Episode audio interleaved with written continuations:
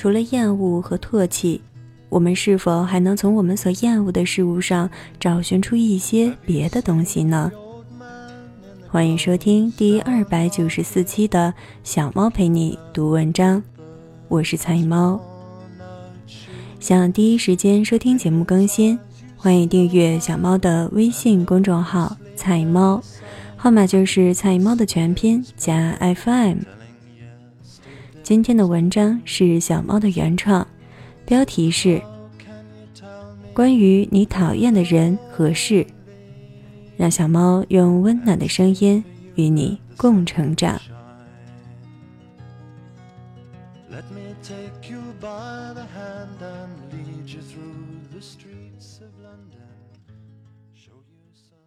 关于你讨厌的人和事。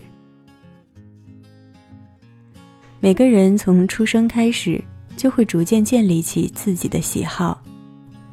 从最最最开始的喜不喜欢某个口味的牛奶、蔬菜，到后来的喜不喜欢某个小朋友、某门功课，再到后来的喜不喜欢某种观点、处事方式，再到后后来的喜不喜欢某种生活和人生选择。我们其实一直都走在选择的道路上，而这影响选择的因素，往往“喜好”二字便占了大多数。虽说是喜好，但真的只是个兴趣选择吗？也不尽然。更多的时候，喜好的背后隐藏了我们的世界观、价值观、人生观，涵盖了我们一路走来的所见。所闻所感，也暗藏了我们对待很多事物的处世哲学。可以说，随着年龄越大，喜欢与讨厌所代表的，也越发不是像是否喜欢某样蔬果那样简单。他们的背后凝聚的是我们整个理性判断与感性感受的综合结果。也正因如此，关于讨厌这件事，其实细想来，便也并不是三言两语即可说清的问题。你也许会直觉性的答一句“看不顺眼”，但你有没有在坏脾气的背后，深层次的再问自己一句：“我为什么会看不顺眼他呢？”正因为缺乏了对这个问题的思考，才会导致很多人对所厌恶的事或人只知发泄或只能忍让，却没能更多力量、更具效果的进行改变。而也许，今天的文章就能令你从观点上有所不同，也能为你带来一些新的启发，进而，在面对你所讨厌的人或事时，除了感性上的抗拒外，还能挖掘出一些新的收获。一，以铜为镜，可以正衣冠；以史为镜，可以知兴替；以人为镜，可以明得失。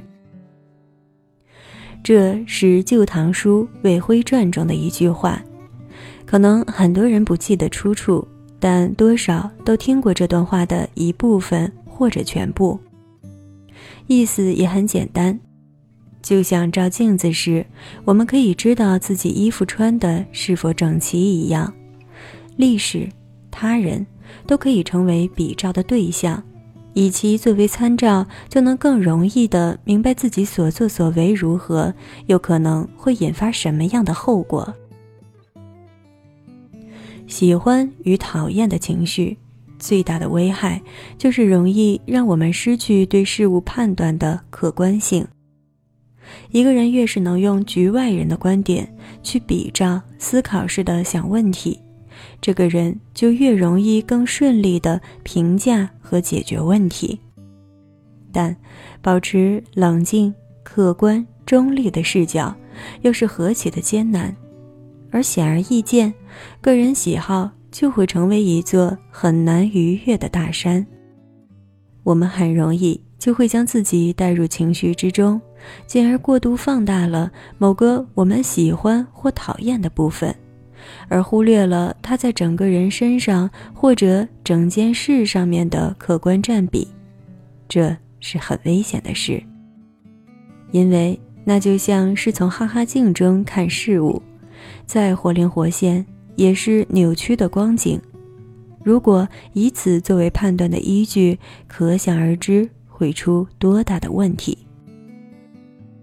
所以，万事万物皆可是参照，都能从中挖掘出自己没有看到的部分。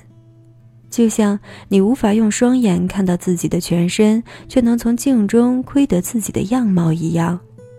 但它的前提是，你的镜子是平滑的，是客观的，而不是一面带有了主观色彩的哈哈镜。二。挖掘自己厌恶的背后，是在厌恶什么，而不是陷入为了厌恶而厌恶的泥潭。上一条我们说了跨越喜好，客观看待人与事的重要性。那么现在，我们就来挖掘挖掘喜好本身。有多少的人其实是在为了厌恶而厌恶呢？你会觉得这样的提问很奇怪吗？最典型的例子就是那些网络杠精和无脑喷子了。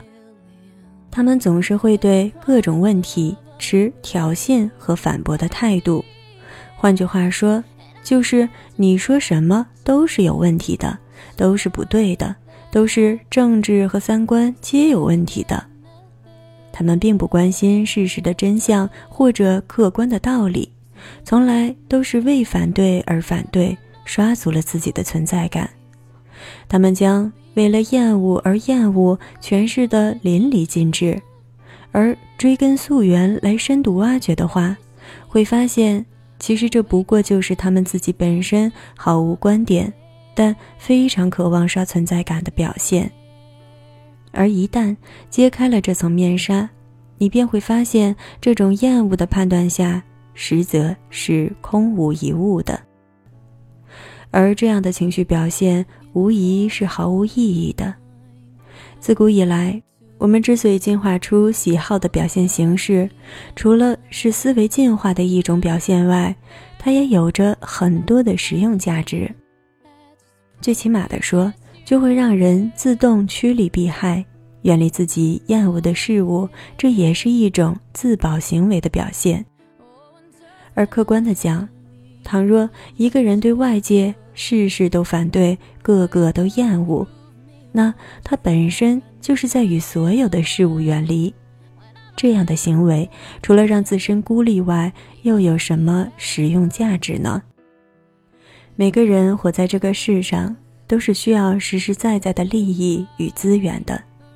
倘若一个人不能客观地分析自己的喜好，明白自己的厌恶是因何而厌恶，那么他便无法明白自己趋利避害的因由是什么，也便很容易错过该得的利，或者走进不该受到的伤害，也非常容易成为有心图谋者。利用的棋子和工具。人啊，还是应该带着点脑子活着才行呢。三，厌恶与喜欢真的不可逆吗？答案当然是可逆的了。就像小的时候可能不喜欢吃香菜，也许长大了就喜欢上了。小的时候不喜欢读书学习，长大了就变得求知若渴。之前还互看不顺眼、针锋相对的两个人，也许共同经历了一些事后，就会变得惺惺相惜、相识恨晚。这些情况反过来讲也都是可能的。人不是机器，不是设定了程序就一成不变的事物，即便是机器。也会有软件升级、更新换代的需求，人更是如此。随着见识、阅历的累积，随着自身观点的改变，很多曾经的喜好与判断也会随之发生改变。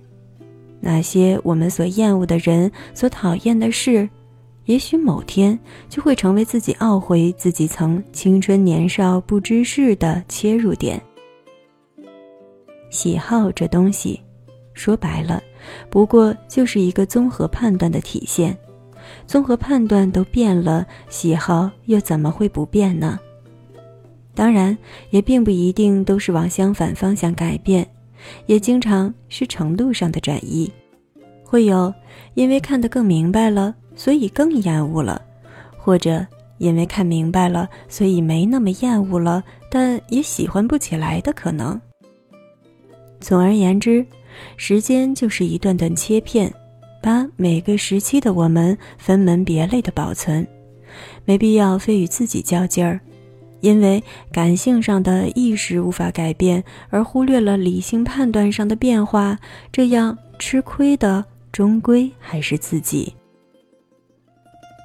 四，试着从你讨厌的人身上，从你讨厌的事情中学到点东西。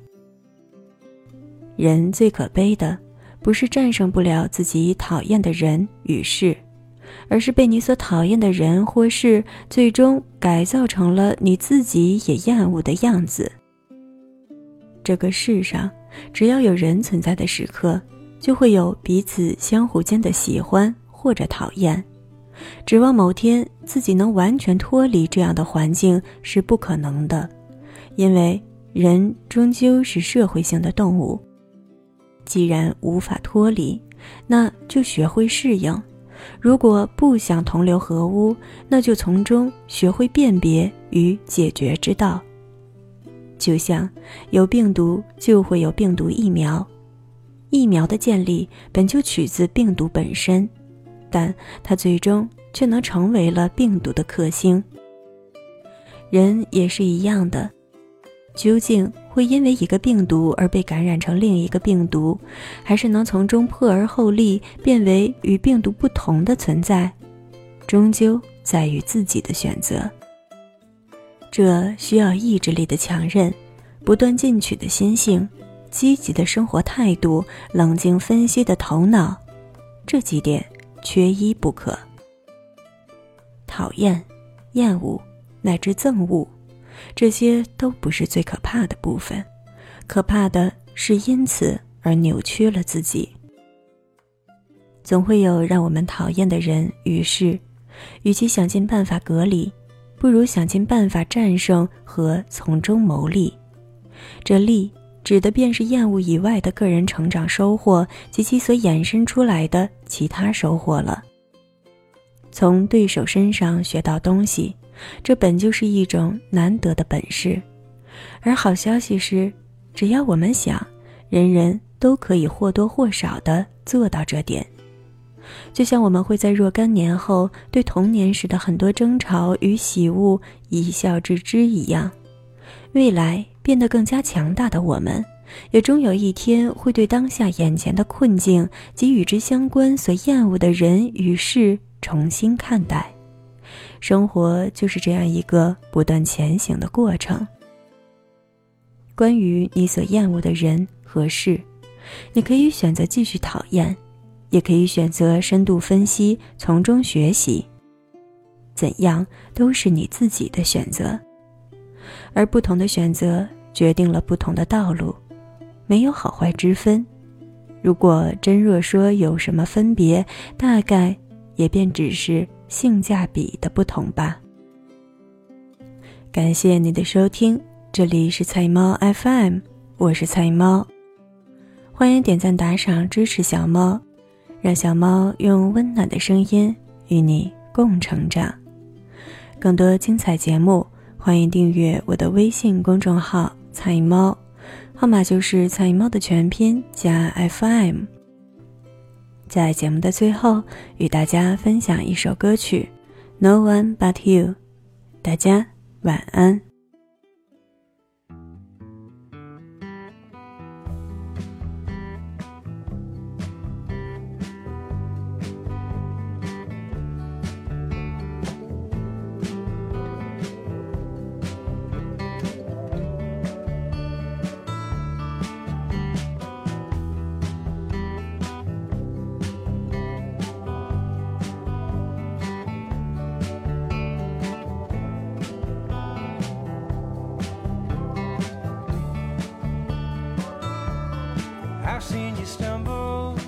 I've seen you fall. I've seen you brought down, feathers and all. Picked yourself up for the ones that you call your best friends. I know you've been fighting but we can't see. Sometimes it takes many faces to be.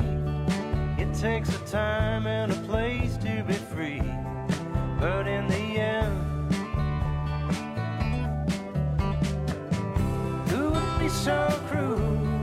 Someone like you? No one but you. Who would make the rules for the things that you do? No one but you.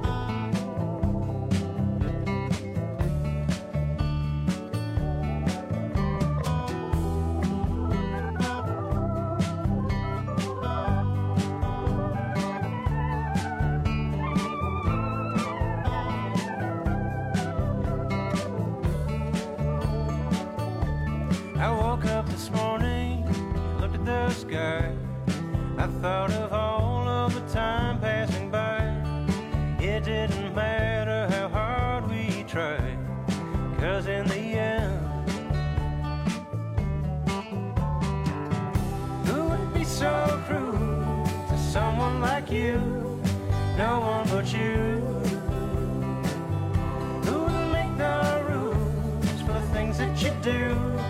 No one but you.